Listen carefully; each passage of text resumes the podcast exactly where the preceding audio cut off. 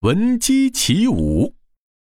祖逖小时候特别调皮，他呀，每天不是去河里抓小鱼，就是去山上捉麻雀。biu biu biu，抓麻雀去喽！大家快拿弹弓打呀！呜呜呜！别的小孩都是拿弹弓打麻雀，祖逖却不紧不慢地趴在草丛里一动不动。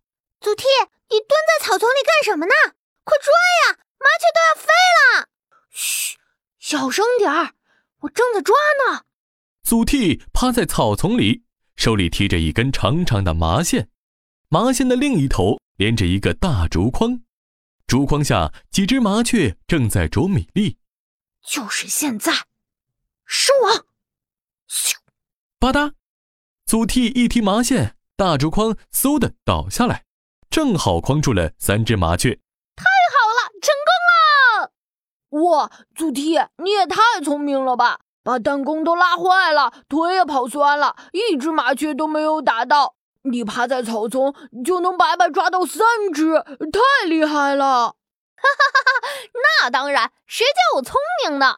祖逖的确很聪明，也喜欢动脑筋想办法。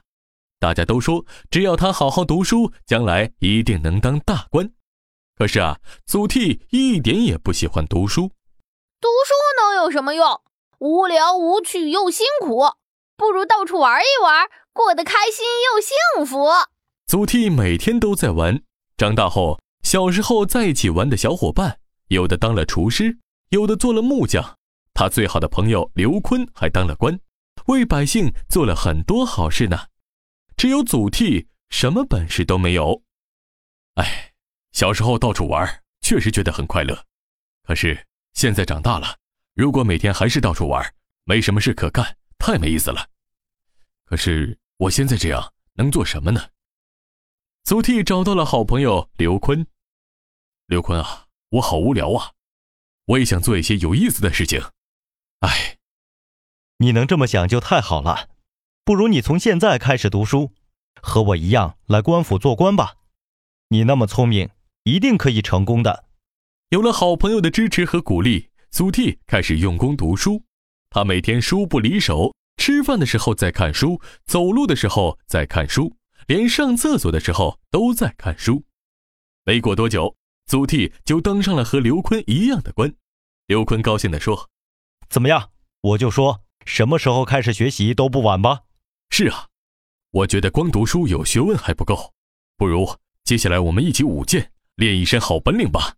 好，咱们就文武双修，一边学习一边舞剑。两个好朋友更加亲密了，吃饭睡觉都在一起。白天他们一起忙着官府的工作，一有闲暇的时间就读书舞剑。虽然如此，他们还是觉得时间不够用。咕咕咕！嗯，什么声音啊？这天半夜，祖逖睡得正香，突然被公鸡打鸣的声音吵醒。刘坤，快醒醒，快醒醒！你听，这是什么声音？刘坤迷迷糊糊的醒来，听了一会儿，说：“这是公鸡在打鸣呢。我听老人说，半夜里听见公鸡打鸣不好，可能会有不好的事情发生啊。”我才不相信呢！祖逖一咕噜滚下床，迅速穿好衣服。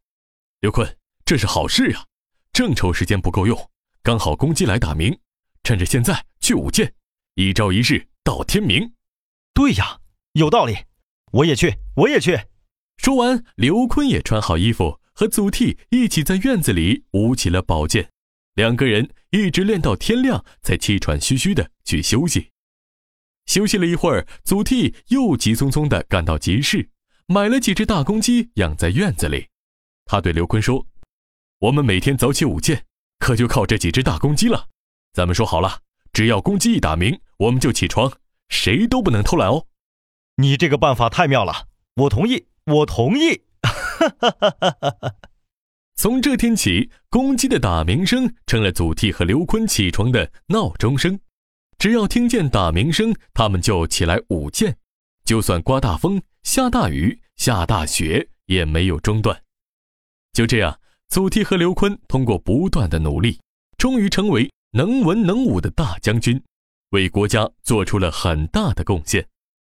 闻鸡起舞这个成语出自《晋书·祖逖传》，闻呢就是听的意思，说的是祖逖这个人听到公鸡打鸣就起来舞剑，比喻做事勤奋。